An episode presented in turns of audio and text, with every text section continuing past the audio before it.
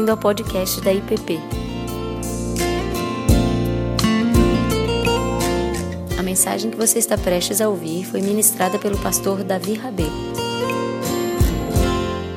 Novamente, 1 Pedro, agora capítulo 4, versos 1 a 11.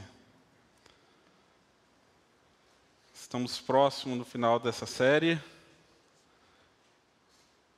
onde nós temos buscado sabedoria em 1 Pedro para compreender como deve ser o nosso viver em uma era secular, como que o povo de Deus vive como estrangeiros em meio à dispersão, em meio a uma cultura que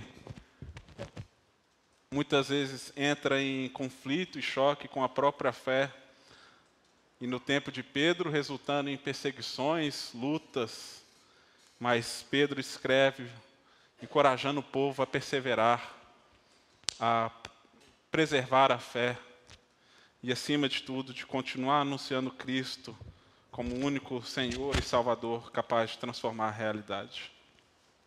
Portanto, 1 Pedro 4, versos 1 a 11, a palavra de Deus nos diz.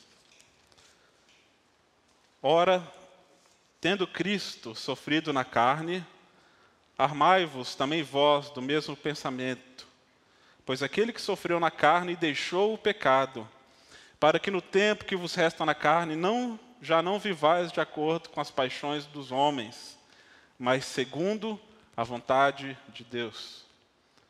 Porque basta o tempo decorrido para ter executado a vontade dos gentios, tendo andado em dissoluções, concupiscências, borracheiras, orgias, bebedices e detestáveis idolatrias. Por isso, difamando-vos, estranho que não concorrais com eles mesmos ao mesmo excesso de devassidão, os quais hão de prestar contas àquele que é competente para julgar vivos e mortos. Pois para este fim foi o evangelho pregado também a mortos, para que, mesmo julgados na carne, segundo os homens, vivam no Espírito segundo Deus. Ora, o fim de todas as coisas está próximo. Sede, portanto, criteriosos e sóbrios a bem de vossas orações. Acima de tudo, porém, tende amor intenso um para com os outros, porque o amor cobre uma multidão de pecados. Sede mutuamente hospitaleiros, sem murmuração, Servi uns aos outros, conforme o dom que recebeu, como bons dispenseiros da multiforme graça de Deus. Se alguém fala, fale de acordo com os oráculos de Deus. Se alguém serve, faça-o na força que Deus supre, para que em todas as coisas seja Deus glorificado por meio de Jesus Cristo, a quem pertence a glória e o domínio pelos séculos dos séculos. Amém. Vamos orar mais uma vez?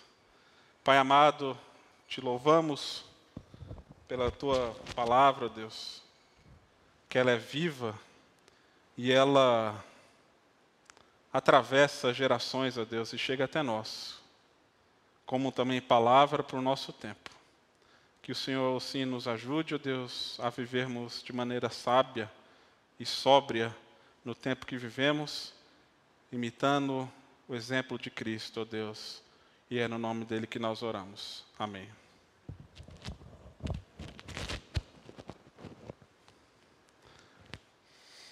É impressionante como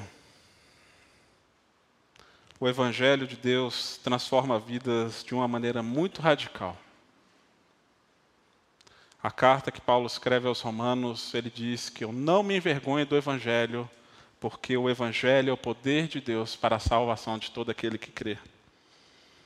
Faça um exercício de imaginação e pense no próprio Pedro, que escreve essa carta.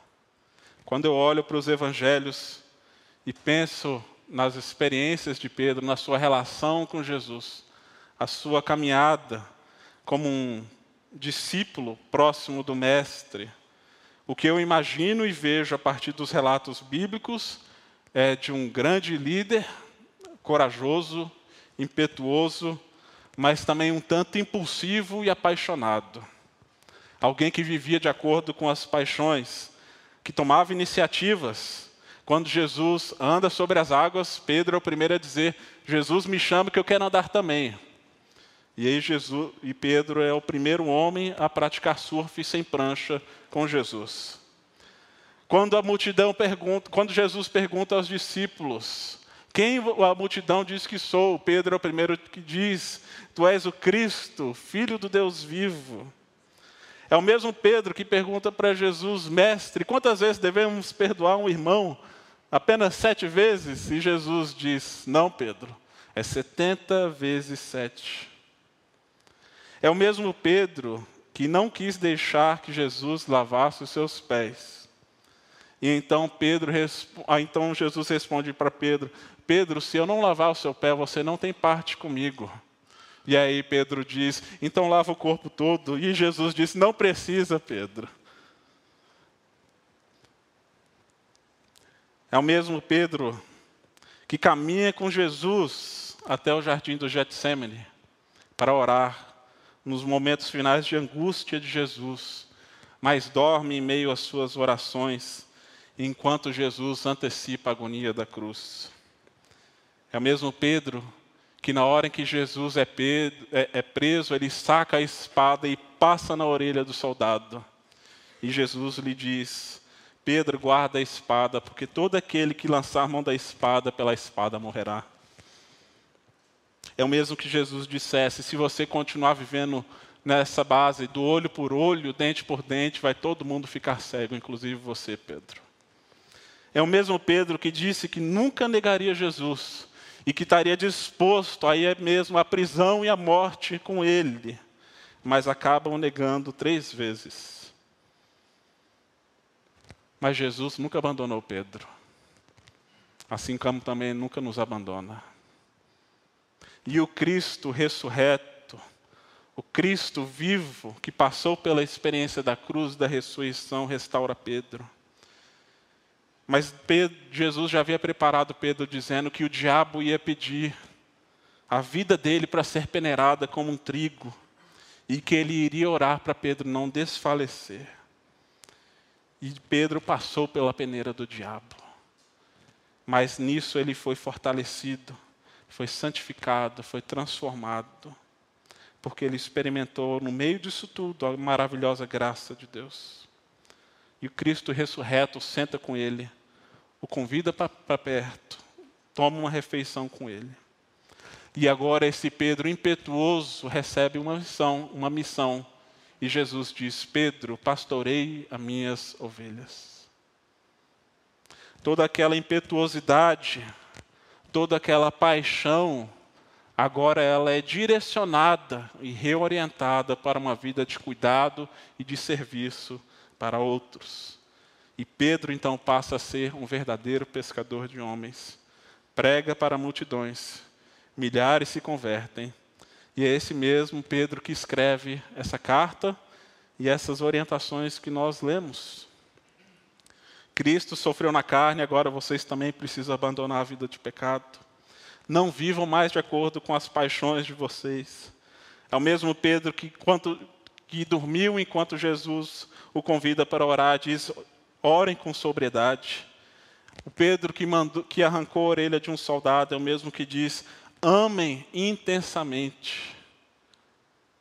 O Pedro, que junto com os outros discípulos quis dispersar a multidão em inúmeras ocasiões para não atrapalharem Jesus, agora diz: acolham, sirvam, exercitem a hospitalidade com paciência e sem murmuração. Recebam o estrangeiro, acolham aquele que não faz parte do seu círculo. Então, nós vemos alguém que passou por um processo intenso de transformação e pelo fogo do Evangelho. E o Evangelho produziu mudanças profundas na vida de Pedro. E esse mesmo Evangelho também nos convida a passar por mudanças. Ontem nós, eu estive aqui com os adolescentes, eles me pediram para compartilhar um pouco sobre a minha própria testemunho, experiência pessoal, história de vida. E eu falei para eles que algumas pessoas têm experiências de conversão que são bem pontuais, tem dia, data, local bem definido. No entanto, para outros, essa experiência é uma longa jornada, onde a transformação vai acontecendo gradualmente. Mas essa mudança precisa acontecer. E é o que Pedro está nos dizendo, que nós não podemos mais viver como antigamente. E aqui eu entendo que Pedro está se dirigindo a uma comunidade de gentios convertidos. E que há pouco tempo tem experimentado essa vida nova com Deus. E por isso Pedro insiste tantas vezes, inúmeras vezes, para eles abandonarem as velhas paixões, para eles abandonarem o jeito antigo de viver, para eles não viverem mais de acordo com os gentios, por mais que eles estejam sofrendo pressões, estavam sendo perseguidos, as pessoas estavam falando mal deles, e Pedro diz: resistam, continuem, perseverem nesse caminho, não se entreguem às antigas paixões. E aqui nós vemos que Pedro usa uma linguagem de combate, ele fala: armem-se do mesmo pensamento de Cristo, para que vocês enfrentem essa realidade.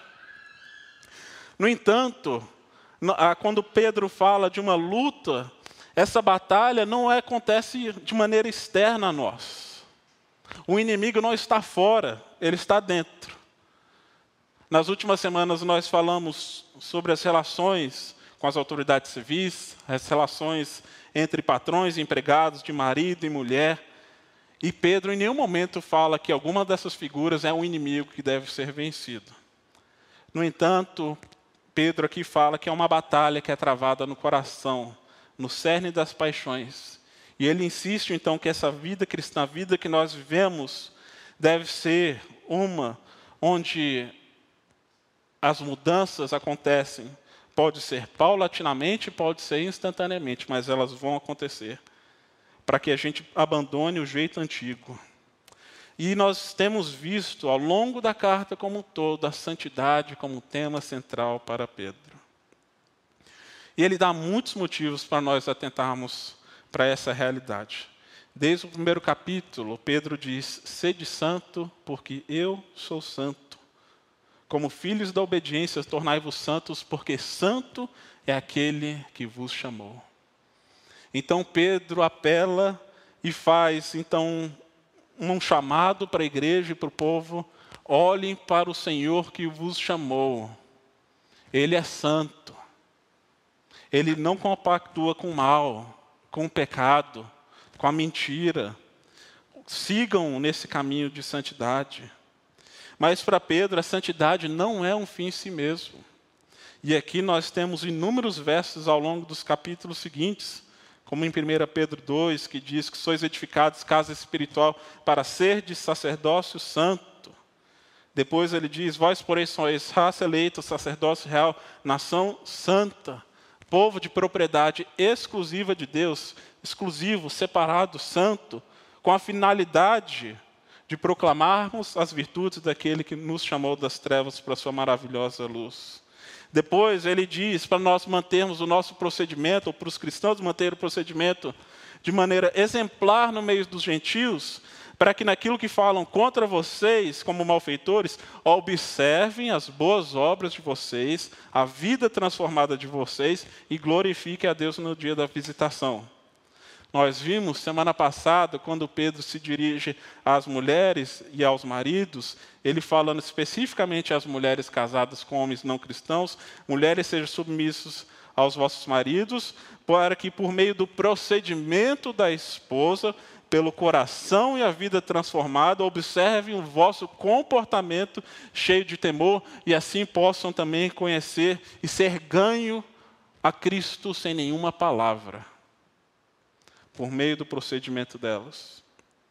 E em 1 Pedro 3,15 ele diz: Santificai a Cristo como Senhor em vosso coração, estando sempre preparados para responder todo aquele que vos pedir razão da esperança que há em vós. Então, para Pedro, a santificação é esse processo de transformação pessoal que implica o abandono das paixões e os impulsos que escravizam, nos direcionando para olhar para Cristo e imitar Cristo no nosso proceder, a fim de que outros olhem o nosso comportamento, e mais do que o nosso comportamento, a nossa vida, o nosso coração transformados e reconheçam o Cristo que habita em nós. A mensagem do Evangelho para Pedro não é um discurso. Está longe de ser um discurso. O Evangelho é uma vida a ser vivida para Pedro. Por isso ele insiste tanto na santificação. Porque a missão do povo de Deus em meio a uma era secular depende também de vidas transformadas. Para que esse evangelho possa tomar forma e vida e que ele possa ser apontado muitas vezes mesmo sem palavras. Isso não significa que nós iremos tornar-nos salvadores dos outros por meio da santidade. Mas existe um caminho a ser trilhado esse caminho é estreito, mas esse caminho aponta para a vida, não apenas para nós, mas para outras pessoas. Por isso, Pedro segue dizendo, verso 3. E aqui, na linguagem da nova versão transformadora, diz: No passado vocês desperdiçaram muito tempo praticando o que gostam de fazer aquilo que aqueles que não creem. E ele segue imoralidade, desejos carnais, farras, bebedeiras, festanças desregradas, além da detestável adoração de ídolos. Pedro mostra que o povo deveria abandonar tudo aquilo que era associado a vida dos gentios que não conheciam a Cristo e adoravam ídolos. E muitas vezes isso estava vinculado à imoralidade sexual, paixões desenfreadas, farras, bebedeiras, festas desregradas, com muita comida e muito vinho. Pedro provavelmente está falando também para um público, e como nós sabemos, ah, seguiam ídolos pagãos, e como era comum naquele período, alguns deuses, como Baco, também conhecido como Dionísio, deus do vinho, os cultos que eram feitos a essas divindades e ídolos pagãos eram regados a muito vinho, muita comida, muita sensualidade. Você tinha o deus Eros, também o deus da sensualidade. Então, a vida da religiosidade pagã era uma vida também que muitas vezes o culto era levado e direcionado pelo excesso de vinho, de comida e de, e de sexo. Além disso, havia correntes filosóficas distintas que levariam o povo a pensamentos diferentes com relação ao uso do seu corpo. Quando nós temos lá em Atos 17, Paulo debatendo com alguns filósofos do seu tempo, e ele cita especificamente os epicureus e os estoicos, Sabe-se que os epicureus eram uma corrente filosófica de seguidores de Epicuro, um filósofo grego que ah, havia nascido três, três séculos antes de Cristo, e que criam que existia apenas uma matéria. Era uma filosofia materialista, de que não havia nenhuma realidade para além dessa que nós podemos enxergar. Não havia nem nada para além da, da matéria visível. E por não crer num plano eterno, por não crer não apenas no futuro, mas num plano metafísico, eles se entregavam a todos os prazeres terrenos. E eles criam então que a felicidade se encontraria nesse doar-se para os desejos carnais e para a negação de todo tipo de privação e sofrimento. Tudo aquilo que pudesse trazer dor, eles rejeitavam e se apegavam àquilo que podia, poderia trazer ah, prazer. É um pensamento que nós podemos encontrar ecos na fala de Paulo aos Coríntios, que diz: se os mortos não se ressuscitam, se não existe ressurreição, se não existe amanhã, se não existe vida após essa que nós estamos enxergando, comamos e bebamos, que amanhã morreremos. Os estoicos, por outro lado, o estoicismo, era uma corrente filosófica também fundada mais ou menos três séculos antes de Cristo, que já por outro lado cria que existia um plano maior no cosmos, do qual todo indivíduo fazia parte, e que a verdadeira felicidade se encontrava apenas na virtude, na virtude. E a virtude consistia na negação dessas paixões por meio da razão. Ou seja, é por meio da razão que você controla e suprime as paixões. E pela razão você vai controlar todo o seu corpo e tornar-se indiferente à dor, ao sofrimento, porque tudo aquilo é irrelevante, porque o que importa é buscar a virtude. E ainda que essas filosofias e formas de pensamento não existam hoje de maneira organizada, é muito comum ainda vermos esse tipo de pensamento nos nossos dias a falta de critérios absolutos ou de uma consciência de eternidade ou de transcendência levam muitos homens e mulheres a viverem para o prazer instantâneo, para o momento. É a filosofia do eu tenho direito a ser feliz. É o pensamento de que não se pode negar os meus sentimentos. Eu tenho direito que negar a mim mesmo significa negar a minha identidade, reprimir os meus desejos, a vontades, e significa negar o verdadeiro eu, e que deve se eliminar então tudo aquilo que pode causar sofrimento e dor a qualquer custo. Mas é um pensamento que está desconectado dessa perspectiva de um Deus que transcende o tempo, o espaço, mas que ainda assim escolheu se fazer homem e enfrentar a cruz e Pedro diz: olhem para o exemplo de Cristo, armem-se do mesmo pensamento de Cristo e não se deixem moldar pelas suas próprias paixões. E por outro lado, nós, como cristãos, podemos ser tentados a pensar como os estoicos, de que é pela razão e pela mente que nós vamos controlar o nosso corpo e as nossas paixões, como se os prazeres sensoriais fossem ruins ou que devemos ser indiferentes a ele, porque o que mais importa é viver uma vida disciplinada. No entanto, o caminho do Evangelho é outro. Pedro não está dizendo que o corpo é ruim, tampouco que as, que as prazeres são ruins. Ele diz que o, o problema está na carne e não no corpo. E a carne diz respeito a essa nossa natureza pecaminosa, com nossos afetos desordenados que se inclinam para o mal para uma vida autocentrada. As Escrituras reafirmam a importância do corpo, da matéria, dos sentidos.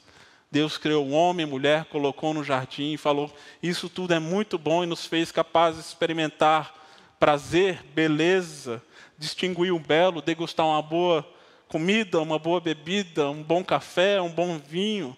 Deu o sexo como algo a ser experimentado dentro de uma relação conjugal exclusiva entre homem e mulher. E Deus disse: Isso é muito bom. Não é isso que Pedro está condenando. Ele está condenando a licenciosidade, os excessos. É transformar aquilo que é bom em algo que é último. E nisso que consiste um ídolo.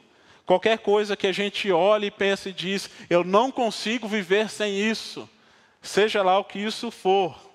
Comida, bebida, sexo, família, dinheiro, quando você diz, eu não consigo mais viver sem isso, nós estamos pegando algo que é bom e transformando em algo que é último.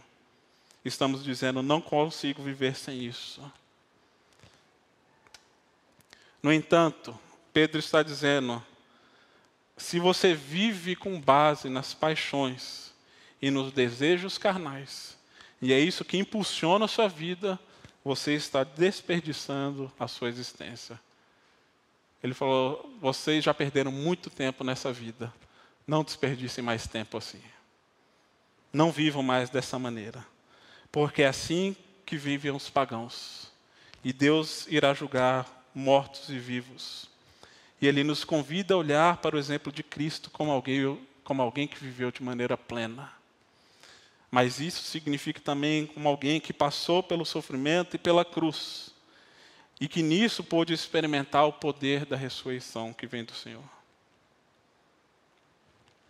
É como se, quando Jesus estivesse na cruz, Deus dissesse a nós, a mim e a você, eu abri mão do meu maior prazer para te dar a vida. Olhe para mim. Eu abri mão do meu verdadeiro prazer para que você não viva mais como escravo. Certa vez, conta-se que perguntaram a Michelangelo quando ele fez a famosa escultura de Davi, feita em mármore, como que ele chegou naquela imagem. E ele diz que ele apenas olhou para o bloco de mármore e retirou aquilo que não era Davi. Da mesma maneira, Deus faz assim conosco, removendo aquilo que não faz parte da nossa verdadeira identidade como seguidores de Jesus. Nisso consiste o processo de santificação. Agora, não é como os estoicos também que nós vamos entrar nesse processo ou seguir nesse processo simplesmente pela força da razão. Nós precisamos de poder. Precisamos de poder do alto. Por isso que o evangelho é poder para a transformação e salvação de todo aquele que crê.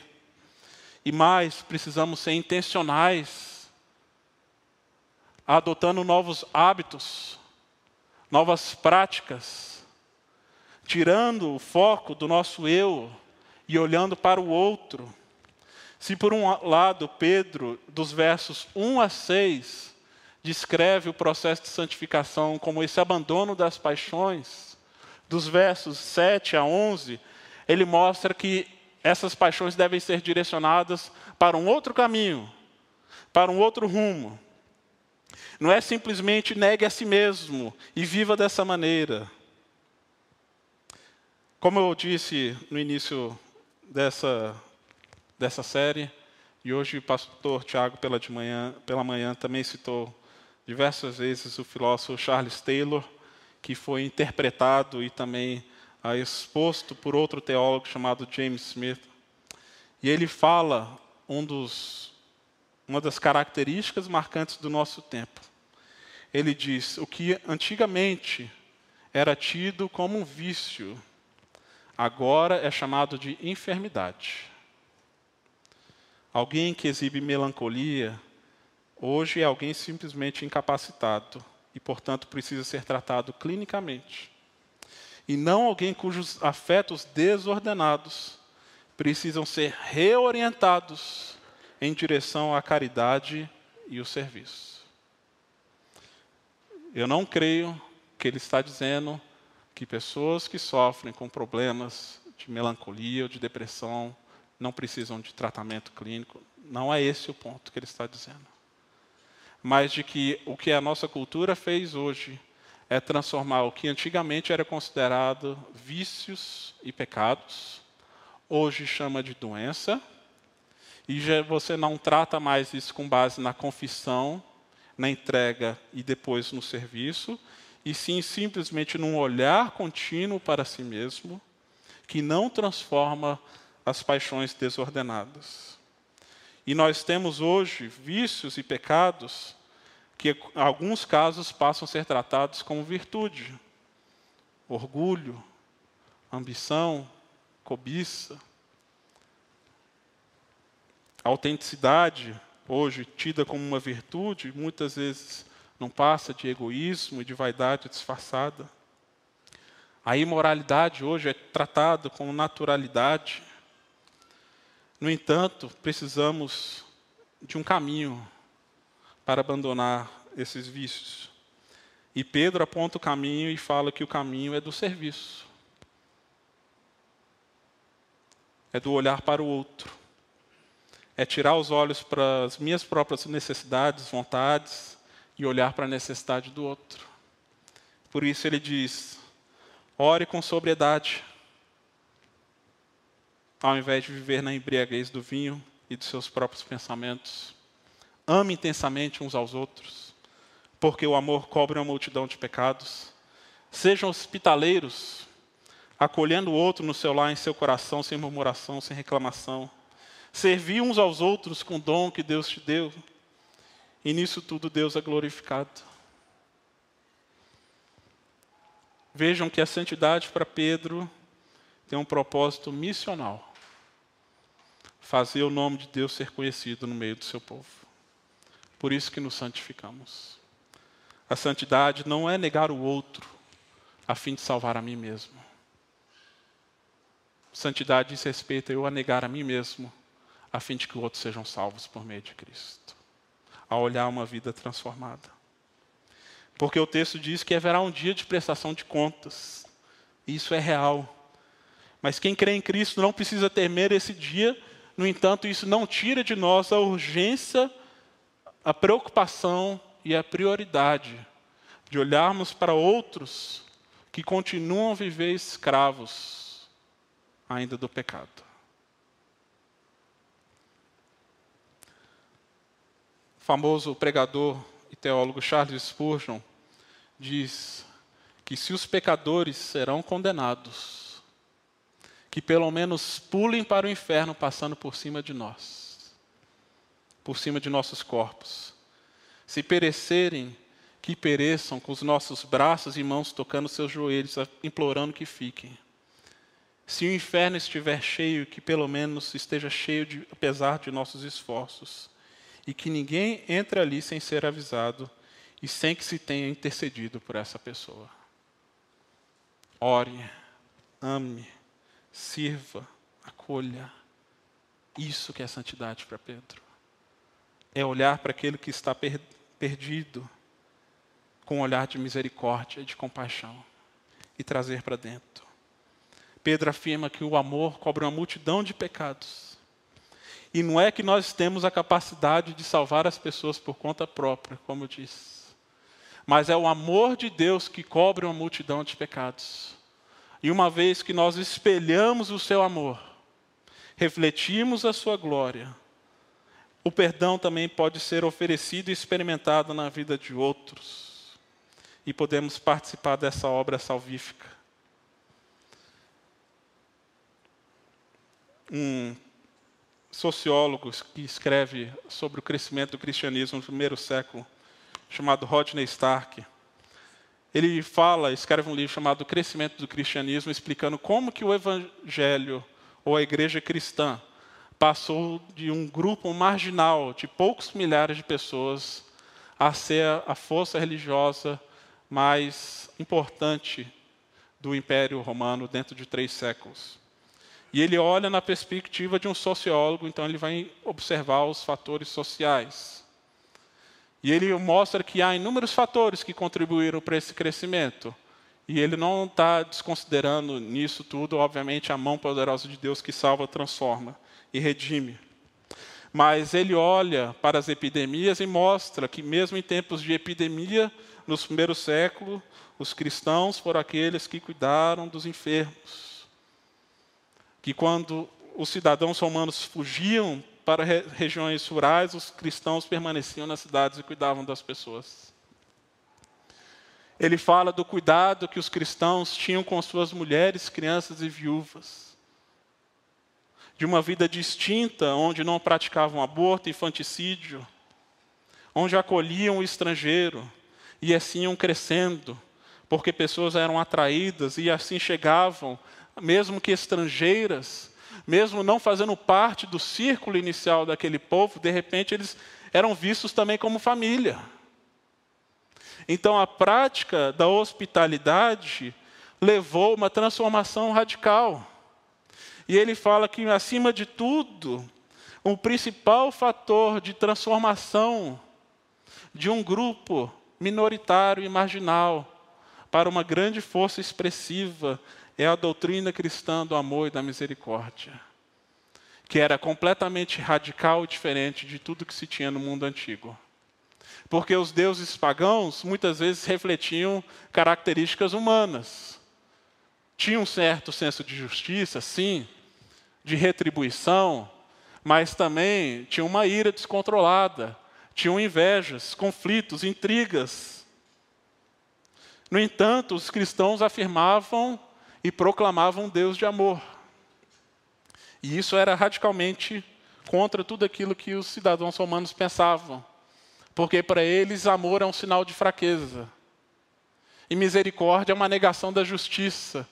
Porque você está dando algo para alguém que ela não merece. Mas aqui nós vemos Pedro insistindo para o povo amar intensamente e acolher, sem murmuração, sem reclamação. A Isabelle Ludovico, muito conhecida de muitos aqui, casada com Osmar, diz que a hospitalidade efetiva de alguém em nossa casa é o símbolo do acolhimento emocional do estrangeiro em nosso coração. Significa ser capaz abrir mão de um espaço, abrir um espaço livre e afetivo onde o outro pode ser, pode se revelar e ser respeitado em sua individualidade. E significa desenvolver uma amizade que preserva as diferenças, uma união que não é fusão. Então, a prática da hospitalidade para ela, e nós vemos isso refletido aqui nas palavras de Pedro também. Abrir espaço, não apenas na nossa casa. Sabemos que estamos no meio de uma pandemia, isso hoje está mais difícil. Mas hospitalidade não se pratica apenas dentro de casa. Ela está falando, isso é um ato do coração, de acolher o outro, de ser capaz de abrir espaço livre, seguro, para o estrangeiro, onde ele possa ser respeitado em sua individualidade e desenvolver uma amizade que pode haver sim suas diferenças. Não significa uma união, necessariamente uma fusão de ideias, mas um espaço seguro onde o outro pode ser recebido. Tem duas histórias que, para mim, ilustram bem essa realidade primeira delas, nesse tempo que nós tivemos em Vancouver, por influência de alguns amigos queridos, Felipe e a Cris, nós passamos a assistir alguns episódios de um programa norte-americano que eu nunca dei muita bola para ele, que era conhecida chamado da vizinhança do Mr. Rogers. Não sei se vocês já viram o Mr. Rogers. É um senhorzinho que usa um pullover, uma carinha assim, bem caretinha, mas que tinha um programa infantil na rede, numa rede norte-americana. E o programa dele foi transmitido do ano de 68 a 2001 nos Estados Unidos, na TV aberta. Ele faleceu em 2003. Foi feito um filme recentemente onde o Tom Hanks interpreta a figura do Fred Rogers. E há também um documentário que conta a sua história, entrevista seus filhos e as pessoas da produção envolvidas no programa. E o Mr. Rogers, como é conhecido, ele era um ministro presbiteriano e escolheu a TV para ser o seu púlpito. Mas ele assim o fazia ah, para um público infantil, trabalhando inúmeros temas, muitas vezes complexos, relacionados à vida da infância dentro de uma perspectiva cristã, sem ter uma roupagem gospel, por assim dizer. E eu imagino que essa, esse programa influenciou muitos outros programas, como nós tivemos aqui no Brasil, Castelo Ratimbu, tem muitas semelhanças com esse programa norte-americano, pois há personagens fictícios, fantoches, muita música, ah, com muita inocência, mas que leva a criança a sério. E é um senhor que não fala gírias, não infantiliza as crianças, trata de temas importantes com leveza e muito cuidado, tem uma sensibilidade incrível com relação às suas crianças, às crianças que assistiam o seu programa. E o seu programa era como se fosse uma vizinhança onde ele convidava as crianças a participar, onde ele falava sobre identidade, autoaceitação, frustrações e temas mais complexos como divórcio, racismo e tantos outros temas. Em um determinado período da história nos Estados Unidos, onde o racismo e a segregação estavam dividindo a nação, onde, de fato, negros e brancos não podiam conviver no mesmo espaço, aconteciam coisas absurdas, e isso é mostrado em filme, no documentário, negros sendo proibidos em nadar em piscinas públicas, e quando eles adentravam piscinas, mostra assim pessoas brancas jogando produtos químicos e soda cáustica em cima dos negros a fim de expulsá-los. E Mr. Rogers, no seu programa, ele tinha um carteiro que era negro e todo dia vinha trazer as correspondências.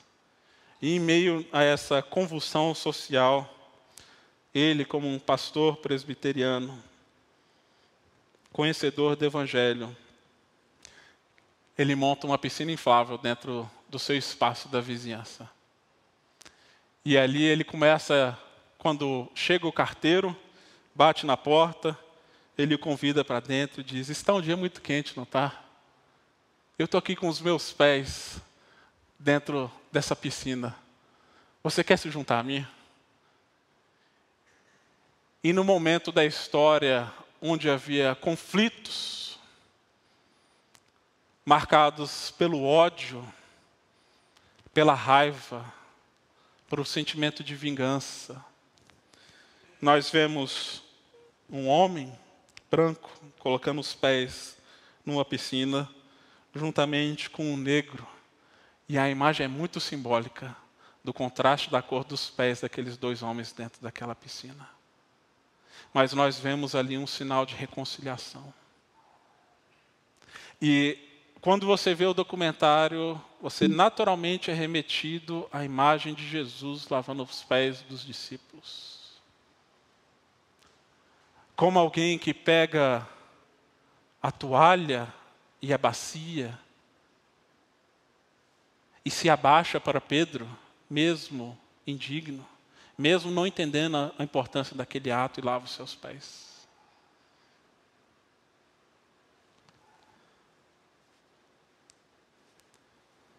E depois no documentário, todos que participavam da sua produção, inclusive o ator que fazia o carteiro, dizia que não era cristão, dizia que nutria um profundo respeito e admiração pelo senhor Fred Rogers.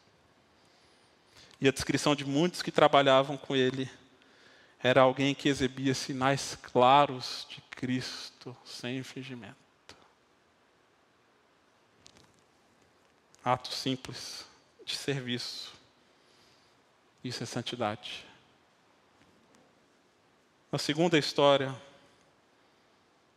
talvez um pouco mais próximo da nossa realidade, Rosária Butterfield escreveu um livro chamado Pensamentos Secretos de uma Convertida Improvável.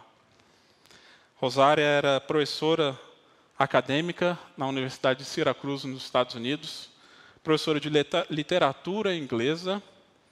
No livro, ela se definia como uma lésbica militante, cujo tema principal era escrever acerca de teoria queer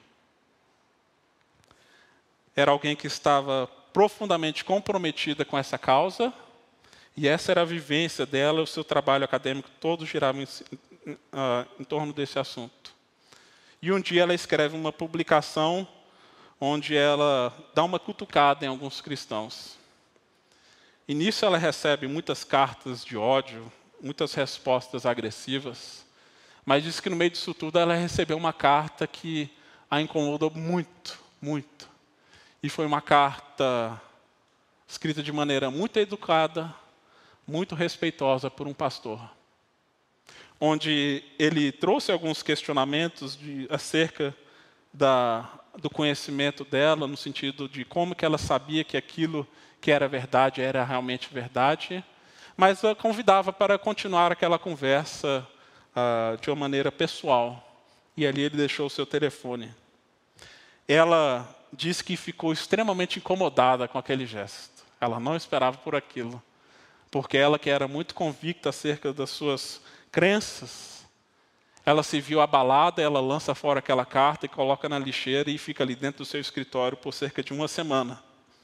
Mas diz que depois de uma semana ela pega aquela carta e resolve ligar para aquele pastor.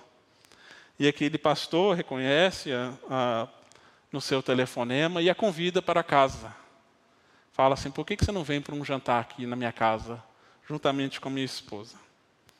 E ela fica sem jeito. Ela sabe que ambos partem de pressupostos e princípios muito diferentes, com visões muito diferentes acerca da realidade, da vida, do que, que diz respeito à sexualidade, mas ainda assim ela, curiosa com o seu instinto acadêmico de querer mais respostas ela vai atrás daquele homem. E ela estava muito receosa de como seria esse jantar, estava muito na defensiva, mas ainda assim leva um, uma garrafa de vinho. O pastor e a esposa recebem aquela mulher e ela narra e conta que foi uma conversa muito agradável, onde conversaram sobre os autores que ela estava escrevendo sobre Foi uma conversa sobre a vida, sobre o conhecimento e sobre a realidade. E diz que essa conversa agradável foi se tornando outros jantares e outras conversas, e floresceu numa amizade bonita entre os dois, onde as diferenças eram respeitadas, mas onde havia um amor e um cuidado mútuo, um respeito mútuo. Mas ela, depois de dois anos convivendo com a família desse pastor, ela começa a perceber que havia algo que estava incomodando. E não eram as palavras do pastor, era o Espírito de Deus falando ao seu coração. Mas ela diz que por causa daquele ato, daquele gesto, ela pôde conhecer um amor que constrange e transforma. E ela tem sua vida completamente transformada, entregue e rendida aos pés da cruz.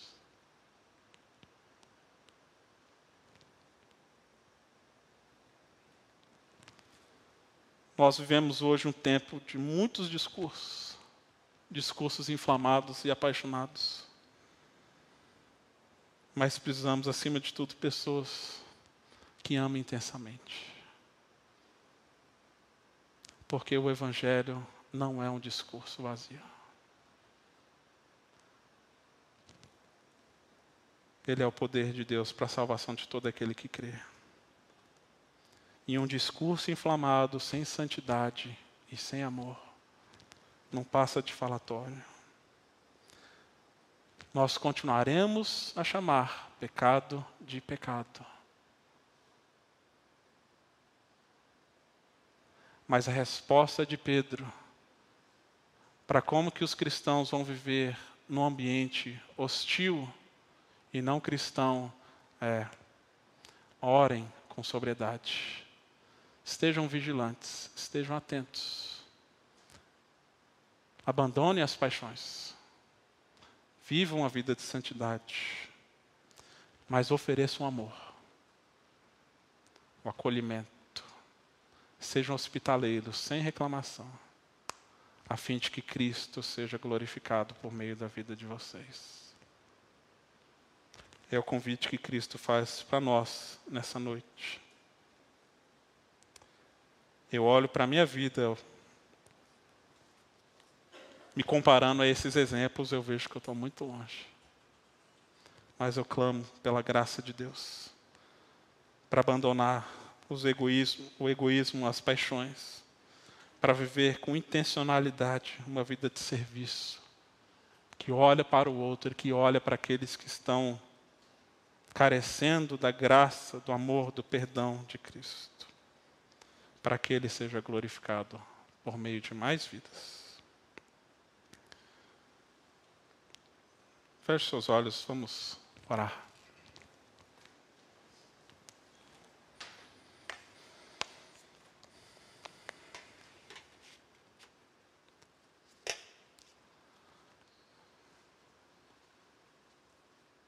Pai amado, o Senhor conhece a condição do nosso coração. Senhor sabe como muitas vezes nós somos levados pelas nossas próprias paixões e pensamentos próprios que não vêm do Senhor. Mas estamos aqui nessa noite, Deus, com o desejo de sermos moldados por Ti, para nos santificarmos, não por nosso próprio benefício, Deus, mas para que outras pessoas também possam se achegar ao Senhor como Deus que é santo. Pedimos, ó Deus, que o Senhor tire de nós toda indiferença, ó Pai. Que o Senhor reoriente as paixões que estão confusas. E nos leve, ó Deus, para um desejo genuíno de amor de cuidado, de serviço, usando os dons que o Senhor nos deu, de hospitalidade, ó Deus. Que não significa necessariamente acolher a ideia dos outros, ó Deus, mas partilhar a vida e partilhar aquilo que recebemos do Senhor, ó Pai. Porque cremos que é o Senhor que faz a obra, que é o Teu Espírito que convence, ó Deus, do pecado, e é o Espírito que nos dá poder também para caminharmos contigo em santidade, Deus. Por isso, perdoa-nos, salva-nos e que o Senhor também nos use, Deus, para a Sua própria glória. Colocamos nossas vidas nas Tuas mãos, ó Deus. Usa-nos, Senhor Deus, para que Cristo seja conhecido, Pai, verdadeiramente nessa cidade, nessa nação, dentro dos nossos lares, dentro do nosso ambiente de trabalho, de convivência, Deus para a glória do teu nome. Amém, Senhor. Você acabou de ouvir o podcast da IPP. Para saber mais, acesse nossa página em www.ippdf.com.br.